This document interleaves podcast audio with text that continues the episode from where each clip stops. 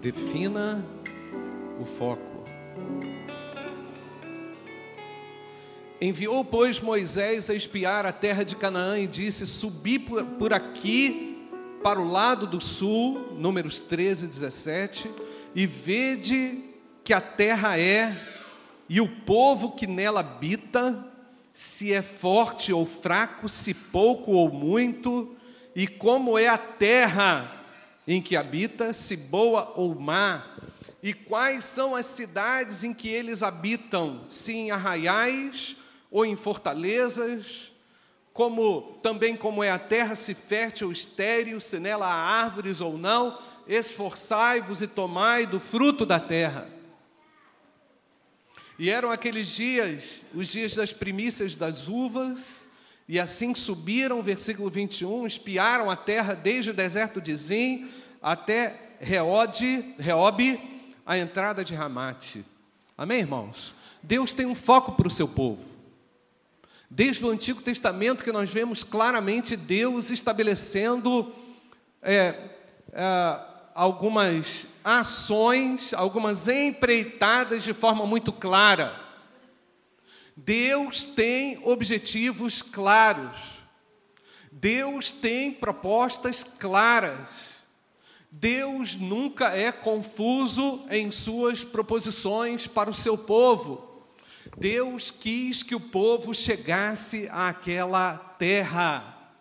E se a gente olhar o que representa a terra prometida para nós, não tem mais nada a ver com aquelas conquistas territoriais, mas todos nós devemos chegar às promessas de Deus a esses lugares de deleite que Deus tem garantido através das suas promessas. E quando perdemos o foco, quando nos desfocamos de Deus, que é algo muito fácil, né, irmãos? É algo muito fácil no nosso dia a dia, né? Quando nós nos desfocamos de Deus, simplesmente começamos a nos sentir perdidos, vazios, desprovidos de propósito, de significado. E isso não é diferente daquele povo que Deus um dia separou tão cuidadosamente para ser herdeiro da promessa, herdeiro das bênçãos de um lugar muito abençoado, de um lugar que nós sabemos, irmãos, que tem como caracterização de uma terra que mana o quê? Leite e mel. E ao perceber o desgosto desse povo, por vezes, irmãos, porque estavam na missão e estavam experimentando desgosto, gosto amargo, cansaço, e até mesmo, irmãos, em um dado momento reclamaram do próprio maná de Deus. Disseram assim: nossa, a gente está comendo isso aqui. Isso aqui é o que a gente está comendo. Lá no Egito, tinha tanta coisa gostosa. Era maná com recheio de biscoito orel. Era um maná com um sorvetinho da Portueto, do meu amigo Serginho. Sabe, irmãos, por vezes nós queremos recriar ou reinventar o que Deus já definiu para nós. Nós já sabemos que a reclamação é o ponto de partida disso aí, irmãos. A murmuração, a gente já sabe que é o, é o, é o, é o gatilho que desencadeia uma série de ações, eu vou chamar de perversas dentro da nossa própria alma. Então, queridos, essa história, apesar de ser uma história é, narrada há tantos e tantos anos atrás, centenas de anos atrás, ela tem muito a ver comigo. Eu não vou nem falar, e com a igreja com você, eu não vou nem falar aqui de algo que também para mim é muito importante, que Deus é, falou para Moisés o seguinte: vocês têm que ir lá, Eu não vou citar muito isso. Vocês têm que ir lá. Deus definiu a ordem. A estratégia foi do homem. A estratégia foi de Moisés. A estratégia não foi de Deus, não, foi do homem. Porque Deus deu a ordem, mas não detalhou a ordem. Assim como ele fez com Abraão, ele não detalhou, ele falou: vai para uma terra que eu te mostrarei. Por vezes, sabe o que acontece, queridos? Nós queremos, é, nós queremos de Deus, nós queremos de Deus, já temos de Deus a ordem, mas nós queremos de Deus a parte que nos cabe. Queremos de Deus a parte que nos cabe, porque Deus definiu precisamente para aquele povo. Vocês vão lá e vocês vão ver os detalhes. Se eles moram em lugares fortificados, se eles moram em aldeias, se eles são muitos, se eles são poucos, se eles são fracos, se eles são fortes, como eles são, é tarefa de vocês. A forma como eles vivem é a tarefa de vocês. O envolvimento com eles é tarefa de vocês. A forma como vocês vão abordá-los é tarefa de vocês. Percebe, irmãos? O desamor e a falta de amor aos perdidos, sabe o que causa na gente, irmãos? Aquela coisa assim, ah, estou salvo, não é? Ou então, Jesus transformou a minha vida, mas você não faz nada pelo fraco, mas você não consegue se esforçar em nada por aquele que te agride, por aquele que, que, que sei lá, usa brinco, usa tatuagem, ou faz isso, ou faz aquilo, ou, ou nós nos pegamos, sabe como, irmãos?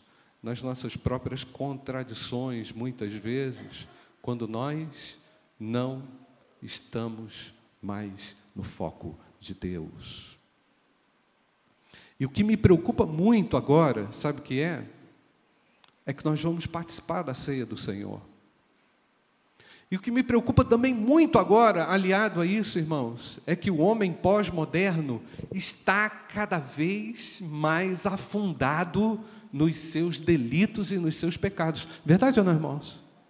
Me preocupa muito saber que nós estamos diante de uma geração completamente perdida. Não é parcialmente perdida, não, irmãos. Completamente perdidas. Vivemos num mundo numa difusão de ideias, numa difusão de sabores, numa difusão de, de proposições que me assusta. Mas ao mesmo tempo me desafia, porque eu sei que o meu Deus tem a resposta. Amém ou não, queridos? Então, quando eu vejo, por exemplo, casos aqui na cidade, praticamente uma cracolândia sendo edificada ali entre o Cidade Nobre e, a, e, a, e o outro bairro ali, qual é aquele bairro ali, Zé? Manaim. Quando eu, quando eu olho e passo ali e vejo que ali tem, ali tem um ex-aluno lá da Missão Resgate, o Alexandre, que nós ministramos para ele lá várias vezes, não foi, José? Nós estivemos lá na Missão Resgate, estamos toda semana. Quando eu vejo que tem lá um, um ex-aluno da Missão Resgate, um cara que estava adorando, que veio aqui na igreja e que agora está lá na Manaim, eu fico pensando assim: caramba, a gente consegue ir no centro de recuperação, mas a gente não está conseguindo ir lá tirar essas pessoas desse gueto, desse, desse, desse beco escuro e sombrio. E quem é que vai fazer isso? Por isso, queridos, que eu me espanto ao saber que nesse momento, diante do memorial da ceia do Senhor, nós estamos aqui, e o texto de 1 Coríntios, capítulo 11, diz lá que a gente deve fazer isso em memória do Senhor, e todas as vezes que fizermos isso, nós estamos anunciando a morte do Senhor até que Ele venha. Eu tenho que ficar livre da hipocrisia, eu tenho que ficar livre da religiosidade. Eu tenho que ficar livre do cinismo. Eu tenho que ficar livre dessa ideia de que não é, não é meu problema. Deus mandou aquele povo ir no lugar, pior lugar da terra, irmãos. Pior lugar da terra, por quê? Porque os filisteus eram amaldiçoados, mas era lá que Deus queria o povo de Deus. É lá que Deus queria o seu povo envolvido, assim como Jesus veio no pior tempo da história. A Bíblia diz que Jesus chegou quando a terra realmente clamava, onde o povo de Deus, depois de 400 anos de silêncio profético, vivia perdido nos seus próprios caminhos. Deus alcançou a minha terra, esse lugar aqui. Amém ou não, queridos? E Deus quer alcançar outras terras aí, irmãos. Eu tenho que repensar o meu estilo de vida.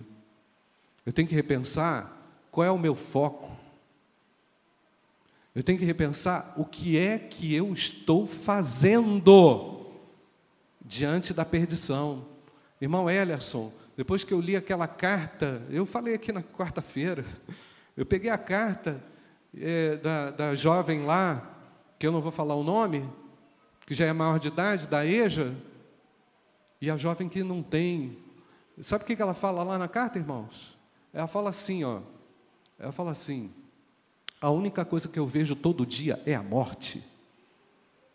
Porque a morte está, o espírito de morte, uma coisa assim, o espírito de morte está dentro de mim. Gente, com 18 anos, sabe o que eu pensava, irmãos? Eu pensava na Débora. Além disso, com 18 anos, irmãos, eu estava pensando em viver. Eu não estava afim de pular da ponte. Eu não estava afim de enfiar uma faca no meu estômago. Eu não estava afim de destruir a minha vida. Mas você conversa com as pessoas, conversa com os jovens, vai lá na escola da vida com, com a nossa equipe aqui da igreja, vai lá para fazer a capelania com a Janete, né? Vai lá para fazer a capelania com a Cíntia, e você vai ver o que é que os jovens estão querendo. Aí você fala, oh, pastor, oh, verdade, irmãos, realidade, necessidade. Mas, irmãos, o fato de Deus ter definido a ação para aquele povo, não significa que o povo fez. Nós sabemos aqui o que aconteceu na história, né, irmãos? Vamos ler, versículo 30 é, Números 13, versículo 30. Ah, o que, que aconteceu? Então Caleb, eles foram, ao retornarem, Caleb fez calar o povo perante Moisés. Moisés quem era? A autoridade debaixo de Deus, não é? Moisés fez calar o povo perante Moisés e disse: Certamente subiremos e a possuiremos em herança porque seguramente prevaleceremos contra ela.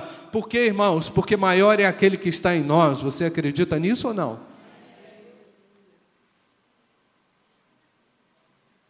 Porém, os homens, versículo 31, que com ele subiram, disseram: O que, que eles disseram, irmãos? Olha aí o que, que eles disseram. Não, está lá, o Dudu colocou lá, lê para mim não poderemos subir contra aquele povo, por quê? Mais forte que nós. Sabe qual é a voz que ressoa aí por vezes dentro da gente? Tem mais jeito não, pastor. Não tem mais jeito. Cara se envolveu com crack, já era. Joga pá de cal. Mexeu com isso, já era está viciado em pornografia, está viciado em videogame, já era. Acaba com isso. E enquanto a gente está falando que é o final, Deus está dizendo que é o início. Sabe por quê, irmãos? A visão do mundo nos impressiona cada dia mais. Verdade ou não, irmãos? Tem muita gente sofrendo tem muita gente sofrendo, o povo de Deus às vezes está sofrendo, sabe por quê, irmãos? Nostalgia. Ah, naquele tempo. Ah, naquele tempo. Ah, naquele tempo era bom, mas o Deus que eu conheço é para esse tempo. O Deus que eu conheço é para hoje, e Ele quer revelar o seu amor hoje aos homens. Eles são mais fortes do que nós, nós não podemos subir contra aquele povo. E infamaram a terra, infamaram, sabe o que quer dizer a palavra é, infamar? O verbo infamar, falar mal, dizer mal, maldizer, ou seja, Deus havia falado que a terra era bendita, então eles começaram a maldizer a Avenida Manaim, eles começaram a maldizer Ipatinga, eles começaram a maldizer a terra, e infamaram a terra que tinha espiado, dizendo aos filhos de Israel: a terra pela qual passamos a espiá-la é terra que consome os seus moradores. Esse lugar aqui é ruim de viver, gente. Já ouviu isso? Esse lugar aqui não dá para viver. Isso aqui não é para mim. Eu não dou conta desse povo, não dou conta dessas pessoas. Esse povo é ignorante. É terra que consome os seus moradores, e todo o povo que vimos nela são homens de grande estatura. Também vimos ali os gigantes, os filhos de Anak, descendentes dos gigantes, e éramos aos nossos olhos como gafanhotos, e assim também éramos aos seus olhos. O povo demorou, irmãos, tanto tempo para chegar na terra prometida 38 a 40 anos para chegar lá. Por quê, irmãos? Porque olharam para os obstáculos. Porque viram os obstáculos. Antes de olharem para aqueles obstáculos lá gigantes, o cara falava assim: nunca vou tocar essa guitarra, né, maninho?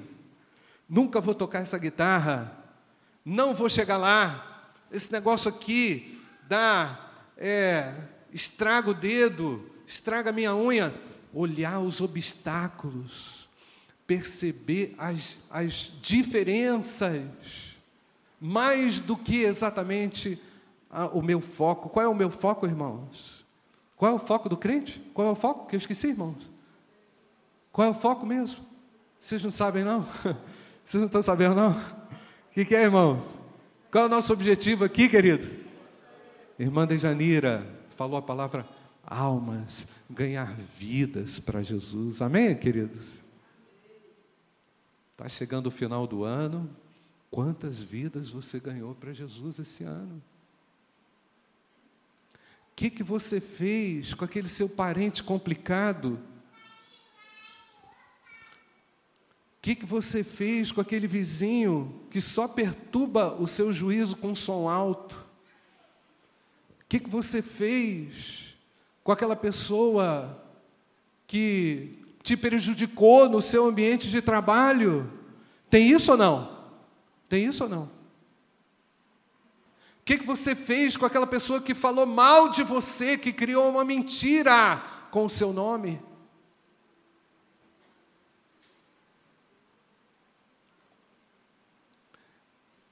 Deus mandou o povo olhar Vai olhando como é que eles são. Sabe por que Deus mandou fazer isso, irmãos? Porque ali já ia ter uma peneira. Ali já ia ter uma peneira.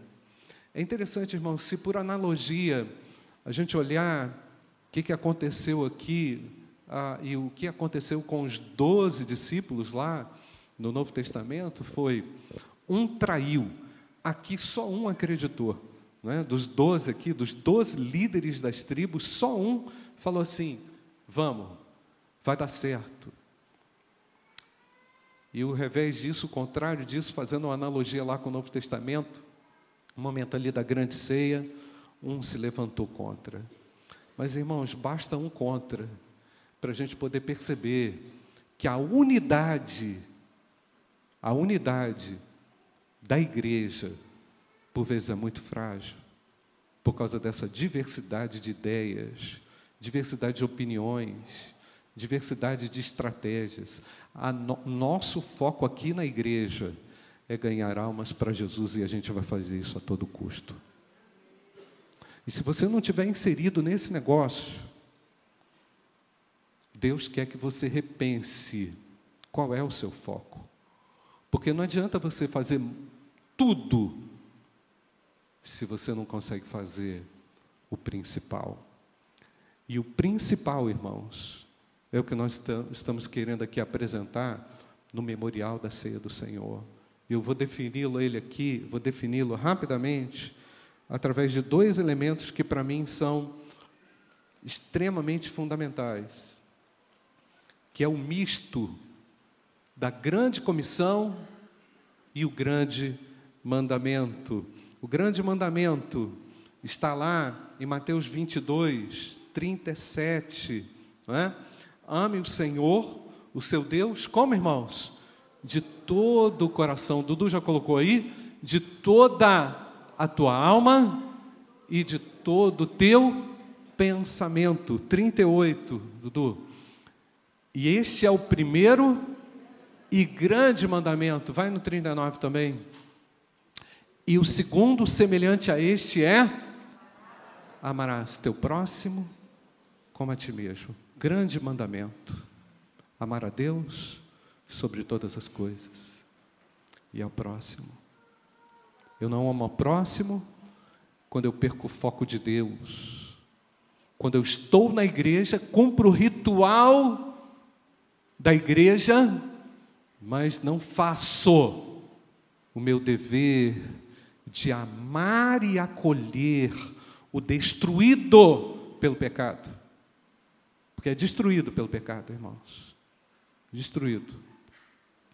A união desse texto com o segundo texto que o Dudu vai colocar aí, Mateus 28, 19 e 20. Vamos lá, Dudu. Portanto, vão, ide, ensinai todas as nações, batizando-as em nome do Pai e do Filho e do Espírito Santo, ensinando-os, ensinando-as a guardar todas as coisas que eu vos tenho mandado, e eis que estou convosco, quando, irmãos? Todos os dias, até a consumação dos séculos. Eu vou fazer uma pergunta importante para todos nós, para você, no seu particular. O que é que você está fazendo enquanto há muitos sendo destruídos pelo pecado, pela miséria. O povo de Deus é o povo da compaixão, porque ele tem amor, e é o povo da evangelização. Se você unir esses dois aspectos, irmãos, você consegue vencer essa guerra. Focar o seu olhar em Deus, encher o seu coração do amor de Deus e cumprir ousadamente com a estratégia de evangelização. Pode ser no seu pequeno grupo, pode ser através, enfim, lá no seu ambiente de trabalho, você vai reunir os seus irmãos, né? você vai definir uma estratégia pontual de ação, você vai orar pelo seu vizinho que te dá problema, você vai orar pelo seu parente complicado, indeciso, mas a verdade é, quando temos um foco em Deus, queridos, nós não nos impressionamos mais com as coisas que se levantam, porque Deus é a nosso favor. Amém, queridos? Feche seus olhos, defina o seu foco. Qual é o seu foco? Onde é que você tem focado? O que é que você tem focado? no que, no que você tem focado e que tem te paralisado? Ah, pastor, não posso mais porque eu estou doente, eu não posso mais por isso, eu não posso mais por aquilo, porque eu trabalho, ou porque não sei o quê, estou fazendo pós-graduação, estou fazendo doutorado, estou fazendo mestrado, eu não posso porque eu estou ocupado, agora eu tenho um filho, agora eu tenho dois filhos, agora não sei o quê, eu estou num novo emprego. A gente acaba dando tanta desculpa, irmãos. Ah, agora minha mãe ficou doente, a minha avó não sei o quê, o meu pai não sei o quê. Será que tem alguma coisa te consumindo? Ou nós deveríamos nos deixar consumir pelo fogo de Deus? Ou nós não nos deveríamos deixar agora consumidos pelo amor e pela graça de Deus? Feche seus olhos.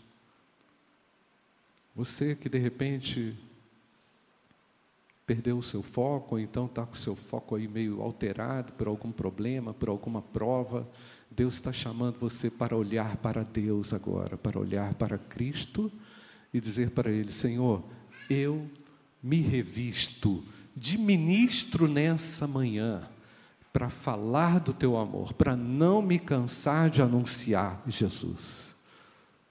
Será que há alguém aqui nessa manhã que quer retomar o seu foco? Levante a sua mão, quero orar com você.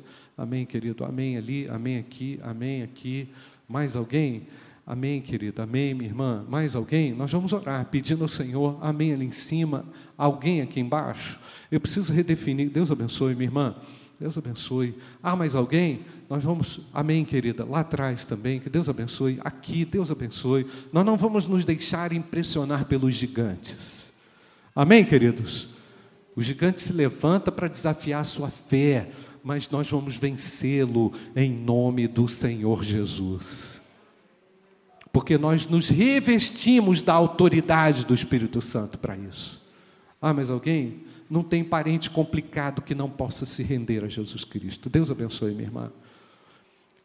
Não tem vizinho impossível que não possa se render a Jesus. Alguém mais? Levante a sua mão, nós vamos orar. Amém. Pode baixar, minha querida. Nós vamos orar. Pai bendito, obrigado. Porque o Senhor nos dá uma ordem. O Senhor não está nos pedindo um favor. O Senhor nos deu uma ordem. Ide por todo mundo. E portanto, Pai, nós queremos fazer discípulos de todas as nações. Nós queremos desenvolver aqui as estratégias necessárias para ganhar os nossos amigos para Cristo. Abençoa os pequenos grupos da nossa igreja. Abençoa os líderes da nossa igreja. Abençoa as igrejas que nós estamos coordenando, Pai. Igreja Batista do Caravelas, Igreja do Iguaçu, Igreja de São João do Oriente. Abençoe o trabalho de missões que está sendo realizada pela tua igreja. Abençoe os desafios que são gigantes, mas precisam ser vencidos pelo amor do Senhor Jesus Cristo. E eu quero te pedir agora, Pai, para que sejamos ousados na nossa ação. Assim como Caleb teve a visão e disse: Nós vamos entrar, que a gente também diga: essas almas serão rendidas a Jesus e que a gente haja de maneira coerente, Senhor. Abençoe o trabalho de treinamento e evangelismo que vai acontecer aqui sábado que vem, Senhor. Obrigado pelas vidas que o Senhor já nos tem feito resgatar do inferno e da destruição moral, da destruição espiritual, da destruição emocional. Eu creio que Jesus é a cura e nós estamos aqui no memorial da ceia do Senhor, nos levantando para dizer: Senhor, nós estamos aqui para a realização da tua obra na autoridade do nome de Jesus, Senhor. E não há gigante que vai impedir a gente. E não há inferno que vai impedir a gente. Porque o Senhor disse que os trabalhadores são poucos, mas que a seara é grande. O campo é o mundo e nós estamos aqui, Pai. Nós não queremos atrasar aquilo que o Senhor quer fazer. Nós não podemos atrasar o que o Senhor vai fazer. Desperta nessa manhã o amor da geração eleita. Envia o teu fogo para contagiar o amor da igreja para tirar aquele que está parado, que não faz nada, para ação, em nome de Jesus, Senhor. Desperta ministérios nessa manhã, Senhor. Desperta e aviva a tua igreja nessa manhã. Em nome de Jesus. Amém. Amém.